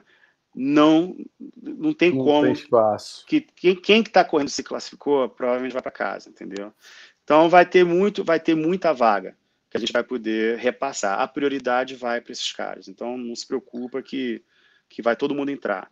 Entendeu? Seria legal então, ver o Erdi aí, né, cara? O garoto realmente. Então, merece. aí eu acho, né, uma questão de bom senso, né? Se os caras deram vaga pro, pro Mike Wright porque ele teve uma performance boa, né, antigamente, nas etapas que ele pôde correr, que na época foi, foi Snapper e Keramas, ele também vai por. Pô, o Erdi vai ser o no-brainer, né? O moleque matou, matou puxou né? o nível de todo mundo no, no, no, no, nesse evento, entendeu? E eu ficaria surpreso se ele não fosse convidado, né? Agora, se ele pediu né, isso daí oficialmente, conseguiu, realmente não sei. Se, se a Red Bull tem algum, sei lá, é, esquema com a WSL para ter um mínimo de Sim. atletas. E como ele não é parte dos 51, não é da tua jurisdição, tu não tem nem como ajudar muito, né, também, né? Não. É, mas mesmo assim, assim, a forma que eu ajudo e eu tento ajudar não é um indivíduo, eu tento ajudar o esporte. Né? Entendi. Se eu vejo que é uma coisa, né? é, se eu vejo que é uma coisa que é boa para o esporte, por exemplo, eu dou outro exemplo. Ah, eu tive uma, é, uma discussão, eu diria acirrada, né? Quando em 2019 a Carissa pediu para ter o sebático dela, né? E em 2020 o que ela teve. E ali no finalzinho do ano a gente também estava discutindo essa questão de wild card, vai para quem, quem merece, tem um critério para o cara poder ir. Por exemplo, na época que o, o Caio, o Kelly e o John John estavam tentando lutar pelo injury wild card, como é que é esse critério? Então, a, a WSL ela fez questão de ter controle completo dessa decisão. Ela não quis mais a nossa interferência. Tudo bem. É, paciência. Mas eu mesmo assim sempre vou dar minha opinião para o business. Né? Então, que, que aconteceu? Com as meninas, eles decidiram não ter uma reclassificação de 10 meninas para o outro ano. Seriam 9, como, como vai ser esse ano. Se, a, se fossem 10, a Malia entraria. Entendeu? Que pegou muito, né? Eu queria muito que ela tivesse entrado. Né? E ela vai, com certeza, ela não vai a lugar nenhum. Ela vai, ela vai ficar. Ela deve, devem dar um alternate para ela. Ela, ela, ela. ela é muito importante para o tour, então ela não vai a lugar nenhum. Mas, né, para não perder meu ponto aqui, que, que aconteceu? Quando a Carissa resolveu voltar para o tour, eles já tinham anunciado a presença da Amuri Suzuki, que é japonesa, no tour. E aí a gente teve que né, discutir né, essa coisa toda e acabar tirando a vaga da Amuri Suzuki. Mas nessa época, nessa época que estava rolando essas decisões, eu estava, falei, pessoal, para o surf, para o business. Nada poderia ser melhor nesse mundo do que o Japão estar tá dentro do tour. Isso é, uma questão, isso é uma decisão de business. Pô, com as Olimpíadas vindo agora, cara, o, o surf no Japão já bomba há muitos anos. Pô, você ter uma pessoa no tour, a quantidade de eyeballs, né, de, de audiência que a gente vai conseguir com o tour, porra, não tem como não. E pela primeira vez em muito tempo, através de talento, essa menina conseguiu bater na porta e a gente pode, tecnicamente, incluir ela no tour. Então, Muito se bom. a gente está só classificando nove pessoas e tem dois wildcards para você ter flexibilidade para usar em 2022, o que eu tinha sugerido foi, pô, tudo bem, dá o, o wildcard da, da Carissa, sem questão, mulher.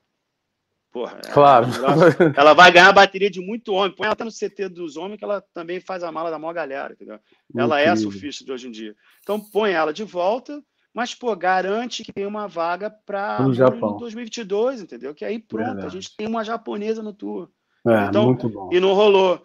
O que eu acho é o seguinte, a WSL, que eu até entendo a Jéssica, coitada, é, cara, a gente pentelha muito ela, entendeu? E ela, pô, ela faz um trabalho fodido, entendeu? A mina, ela tá mandando bem.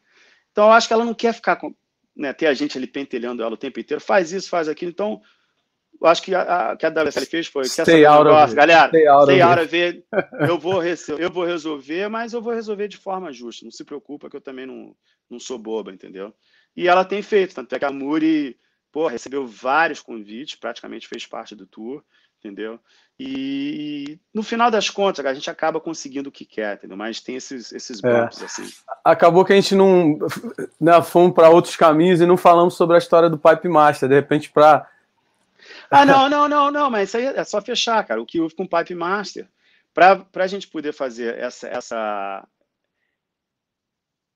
esse tour que começa com CT e termina com QS, já começa no início do ano, o Pipe Master teve que ser no início. O pessoal não reclamou muito, acho que o pessoal ficaria chateado se não tivesse mais Pipe Master, mas ter Pipe é Master é é, não né? tem problema. Com, com, com, com, terminando em Chopo, ali a, a, regular season, não teve problema. Né? Eu até acho que esse calendário, se os caras abrirem um pouco mais a, a cachola a nível de business, né? Sempre no, pensando no business, que é assim que eu tenho que negociar com os caras. Eu não estou lá para só falar dos surfistas, mas sim do business, que aí a gente consegue o que a gente precisa. Mas para mim, eu não vejo nenhum business, já até falei isso em várias outras entrevistas, sem a China fazer parte disso. Entendeu? A, cara, a China, você dá um peidozinho na China, é muita gente olhando o esporte e dinheiro vem com, com essa audiência. Então, você mudando o calendário para esse, esse, esse início, ali eu fui, porra, passei mais de duas semanas em Hainan. Cara, não teve um dia que não tenha dado onda menor que três, quatro pés, head high, servido. Ninguém na água. Tem mais point break do que surfista na parada. Entendeu? Fazer um, um evento ali em Hainan, porque o cara de Hainan, o ministro de, turi, de turismo do Hainan, tá cheio de bala na agulha ali para gastar. O cara quer o label dos caras é, é que Hainan é o Havaí chinês. Porra, evento do CT lá em janeiro, fevereiro, sai, da, sai de Pipeline, Sunset, vai, vai, vai para a China, entendeu? É, business... Vai pegar altas ondinhas, vai criar um, um rebuliço tremendo na audiência mundial e, e, aí a gente globaliza o esporte de verdade, entendeu? Sim, então, sim. eu acho que, para responder essa questão de pipeline, essa inversão de calendário vai, vai abrir portas para algumas oportunidades assim. Eu acho que o único lugar que ficou sacrificado, que é um lugar que eu adoro, né, que porra, tem altas ondas, foi a França, né, que dá onda mesmo ali na época do outono deles, né, ali outubro, setembro, outubro, novembro, né. Fazer evento na França em fevereiro, março, porra, é difícil, entendeu? Porque tem onda, mas é frio pra cacete, e, e, aquele evento da França foi muito voltado à presença física ali de verão, é um festival, entendeu? Então ali ficou meio sacrificado, o que é lamentável. Eu quero muito a França de volta, mas vai ter Portugal, né?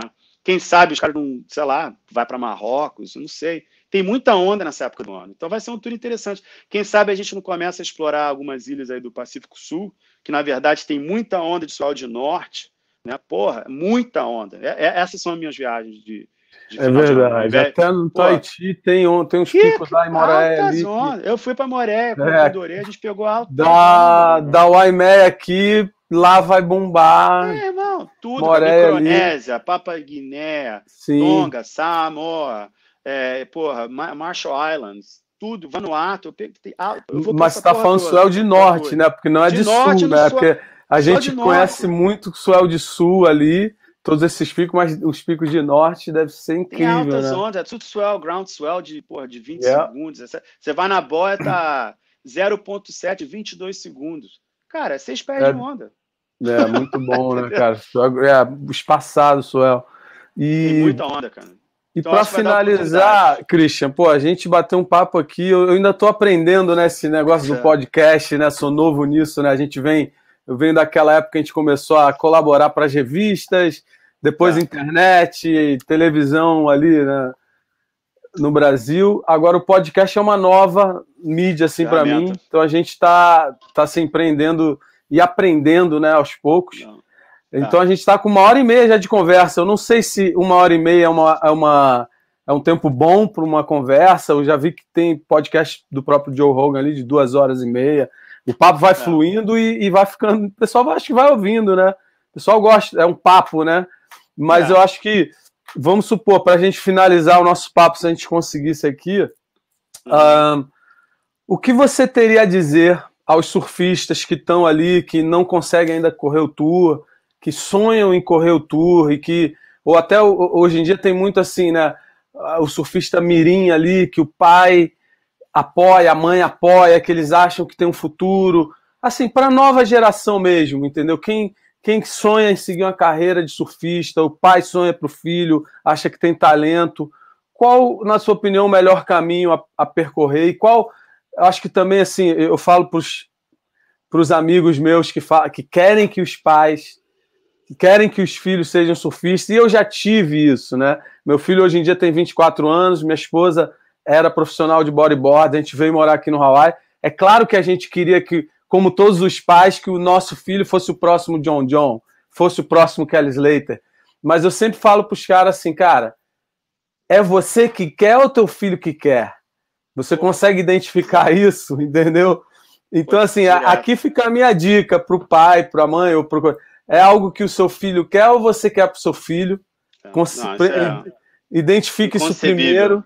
Mas e na tua, na tua, assim, pô, você lida com gerações já de surfistas aí. O que, que você teria, assim, de advice, né, de dica para dar tanto para a família que quer ver um surfista profissional na família, ou um indivíduo ali no Rio a gente vê muito, pessoal do Nordeste sai do Nordeste para ter visibilidade no Rio, aí mora ali no Terreirão, mora com um amigo não sei aonde, para batalhar, tá no Rio de Janeiro, né, tendo a visibilidade que, qual a dica que você dá assim, para quem quer ser surfista profissional e sonha em entrar no tour, cara?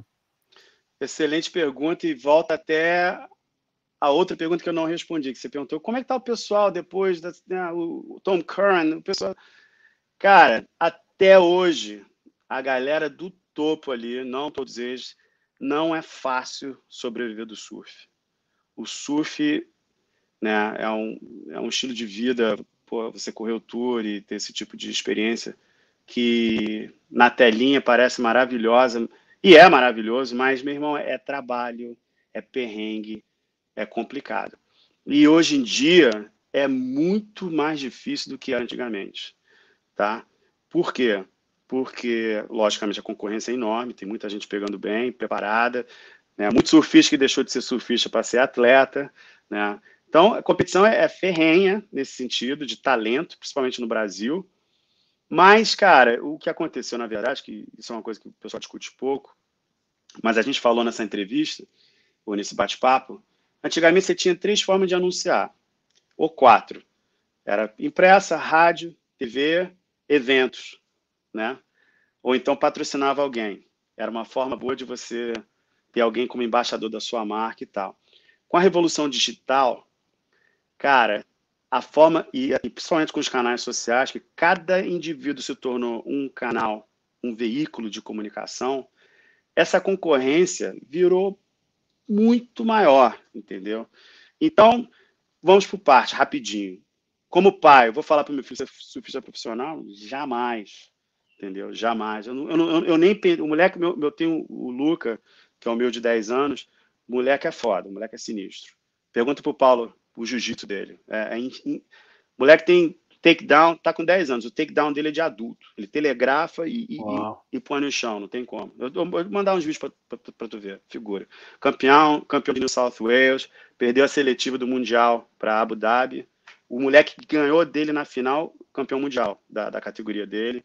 O moleque é sinistro no jiu-jitsu, mas o negócio dele é futebol, adora futebol. E surfa, pega direitinho, ganhou o Bondi Board Riders né, que é o clube nosso aqui, o, Corra Master, ele corre o, a categoria dele, que é Frogs, ele ganhou em 2019. Cara, eu vou pegar onda, eu, eu chamo, tá afim? Tá, não tá? Melhor para mim, que aí eu vou poder surfar onde eu quero. Um abraço, entendeu? Não tô nem aí, meu irmão. Não vou fazer, jamais eu vou fazer o que ele não tá afim de fazer. Se ele quiser e tiver talento, vou dar toda, toda a força. Né? Então, a segunda parte da pergunta, né? Como atleta, como uma pessoa que já tem uma maturidade para tomar decisões, como, como um adolescente que está estudando e tal, vai ter prova amanhã e teve saco de escutar o tio Christian falando aqui esse tempo inteiro, né? Você tem que ser muito mais além do que um, um surfista, cara, das galáxias, entendeu? Tem vários surfistas das galáxias hoje em dia que pega muito e não é o suficiente. Você vai ter que estudar, vai ter que aprender a se comunicar, você vai ter que aprender a fazer, criar relacionamentos, a criar pontes, a ser inteligente, de sempre observar, né, como a gente fala em inglês, the bigger picture. Você é que nem jogar futebol, é visão de campo, né? Passar para o cara que está do teu lado ali, é ver tudo na tua frente, entendeu? Ver que, cara, é, é uma, é, um, é uma jornada muito longa. Eu não vou, falar, não vou falar aquele clichê que é uma maratona ao invés de uma corrida de 100 metros rasos, mas é, entendeu? Então você tem que você tem que pensar nisso tudo. Surf no pé somente, cara, não é suficiente hoje em dia. Agora, se você se, se torna um, uma, um personagem e você se conhece bem ao ponto de você saber a tua identidade, né, e alinhar essa identidade, esse perfil com uma marca, né, com, com alguém que nem tem a ver com, com, com surf. Alguém, pode ser uma marca de surf que tem um, um perfil, mas que alinha com o teu perfil. E você prova que você sabe se comunicar, você vai poder atrair a audiência e se engajar com essa audiência e dar retorno para os teus futuros parceiros e se tornar uma referência em várias outras áreas da economia, uma vez que você termina a tua carreira, você vai ficar bem na fita, entendeu? Eu acho que você pode sim ser um, um, um surfista profissional e ganhar a vida desse jeito, mesmo que não entre para o CT, né, como alguns estão fazendo muito bem, né, mas tem como você... Né, o que aconteceu também na, na, na, na economia, principalmente na indústria do surf dessa vez, por exemplo, um time de uma Ripcore da vida, uma Quicksilver da vida, os caras tinham trilhões de atletas e dava um pouquinho para cada um ali com alguns. Hurley, né? né? É, uma Hurley. Mas agora não, mas é, já que todo mundo virou um canal de, de, de comunicação e eles mesmos estão competindo com, com os próprios sponsors e com a própria WSL para entrar mais, os caras resolveram só escolher alguns, entendeu? E, e se fizeram, né, se desfizeram de vários. Então tá, tá difícil, tá difícil. Você tem, você tem que realmente é, levantar o teu jogo para um outro nível, né? Não é fácil, mas eu acho que é a única forma, porque, como eu falei, até hoje, mesmo ninguém lá em cima, no topo, não é fácil assim não, cara. Você não sai do tour milionário, né, aposentado, são muito, muito poucos. E, e os poucos que fizeram isso foi porque aprenderam, durante o tour, a criarem pontes, parcerias, e entender a própria imagem. Eu vou dar um exemplo, o Mick Fanning, né, com, com o próprio B. Durbage, com, com o Parco, né, com o Josh Kerr, os caras compraram uma cervejaria, a Balter. Não, fizeram a mala, brother, fizeram a mala.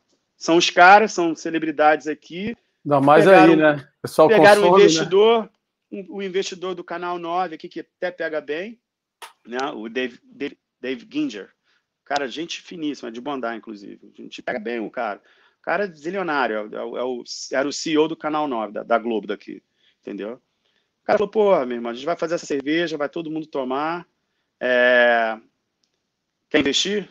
O cara, porra, vamos, investiram, dois anos atrás venderam a parada, pô... os caras estão bem, cara, entendeu? Então, você cria uma imagem e aí você consegue se associar com, com as pessoas que realmente vão pagar teu salário, entendeu? Que são os investidores, as marcas, a tua audiência, caso você crie um canal que você consiga monetizar de alguma forma, ou daqui para frente ninguém nem sabe, cara. Pode ser uma coisa que a gente nunca imaginou que possa acontecer, alguma revolução, mas fica atento. Faz exatamente o que tu está fazendo, Bruno. Sentiu que uma plataforma já está mudando para outra? Como é que eu vou fazer isso? Eu sou casca grossa filmando, né, com os meus vídeos, com o filme, o filme que você fez do Derek, aquela ciência você já matou como é que eu vou, como é que eu vou ser o cara no podcast, entendeu? E, e, e vai, e vai, entendeu? Empreendendo, é empreendendo do zero. E é. uma coisa aqui, Christian, que eu estou implementando agora no meu podcast, a gente falou do Júlio Adler, de repente, eu estou a, a, a, curadoria dos próximos entrevistados, é claro, se você chegar e falar assim, ah, entrevista o Ítalo, eu vou ter que primeiro a, passar pela assessoria de, assessoria de imprensa dele e falar, uhum. pô, Ítalo, vem me dar entrevista para o meu humilde canal aqui. Eu não sei se nesse momento é bom. Mas uma sugestão tua, não sei se eles vão. Vamos tentar, né? Trazer o Ítalo aqui. Mas quem você gostaria de ver uma entrevista? Quem que você é, gostaria que acha que tem história, que poderia vir trocar ideia? Me ajuda aí a trazer um próximo convidado aqui para o. O Adriano, canal. cara. O Adriano, porque é o momento que ele está saindo, como a gente acabou de conversar é, ele é um exemplo incrível é, de como você pode ter uma carreira pós-tour. Tá uhum. Ele está passando por esse processo agora, acho que é até bom para ele ter esse tipo de conversa. Ele tem de forma espontânea tocado no assunto de saúde mental. Ele foi no, no, Instagram dele, botou aquele vídeo dele. Então, eu acho que eu posso estar enganado, e eu espero que eu não fique chateado comigo, mas é pelo respeito que eu tenho por ele. Claro. Eu acho que seria uma. Ele, ele é um cara que sempre quer dar de volta, né? Ele é o capitão, é um cara que sempre quis ajudar, até hoje, cara. Até no outro dia ele estava reclamando de coisa com, todo, com toda a razão que poderia ser melhor. Falou, porra, cara, eu tô saindo, não é uma coisa que nem é, nem é do meu interesse, mas é para os caras. É, é... Mick Fanning foi a mesma coisa, cara. Mick Fanning, quando estava saindo, era o cara que ficava na frente da minha reunião da WPS, perguntando, pedindo e tal. Os caras, os caras querem dar de volta, entendeu? Então, como Legal. uma forma de dar de volta e, e passar né, esse conhecimento dele, falar de surf, da, da carreira dele, que é um, só por ser uma coisa que todo mundo vai querer escutar, né, é o teu grabber, é o teu, é a tua isca para atrair o pessoal, mas uhum. tocar em assuntos de verdade, né?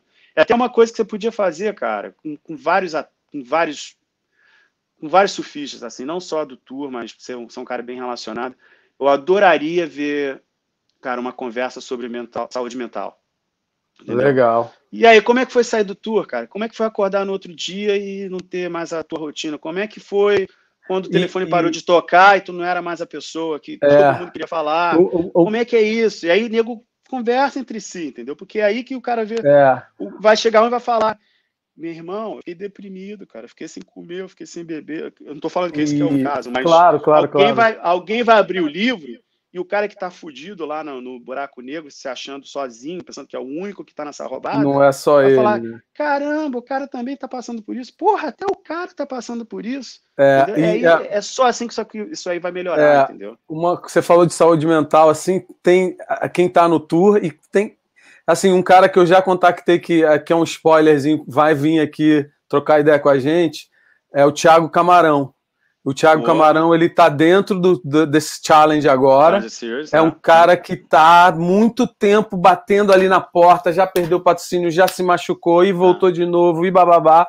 Então, assim, é, vamos ver se o Mineirinho dá essa canja aqui pra gente. Senão a gente tem o Júlio Adler, tem, tem o Thiago Camarão, assim, que foram dois nomes que foram levantados aqui no, na nossa nosso é. podcast aqui. Ah, a gente, a gente não vai voltar, não vai faltar para você. É, mas assim, por exemplo, uma coisa que também é, foi um exemplo para mim também de um pouco disso que você está falando, próprio William Cardoso, né, cara? A classificação claro. dele ali foi algo. Uau! Cara, o cara realmente não desistiu e foi. E foi. E chegou a ganhar um evento. Vai dar trabalho, vai dar trabalho no Challenge Series. Ganhou um evento em Uluato, né, cara? Assim, não foi assim, se classificou Incrível. e ficou assim, meio de coadjuvante, tudo bem, depois caiu, mas ganhou o evento, entendeu? Yeah. É. Algo... E ele é um cara envolvido também. Eu, eu, sou muito próximo dele, a gente sempre troca figurinha. Até ontem mesmo a gente falou, antes de ontem. Foi ontem ou antes de ontem. É, ele é um cara super envolvido, engajado, que quer ajudar também, não tem medo de falar o que pensa, entendeu? É um cara que é Legal, honesto. cara. Eu acho ele do cacete. Eu sou, muito, eu sou panda também, é meu apelido do arpoador, eu sou pandinha. Ah, é mesmo, moleque? A pergunta, pergunta pro Luiz Vasconcelos que ele vai. Ele, ele e o Mureb, cara. Era eu, era eu o... o pai do Gabriel, o Bruno. Sim, claro. Essa né? era a minha geração Paulo, também. O Paulo.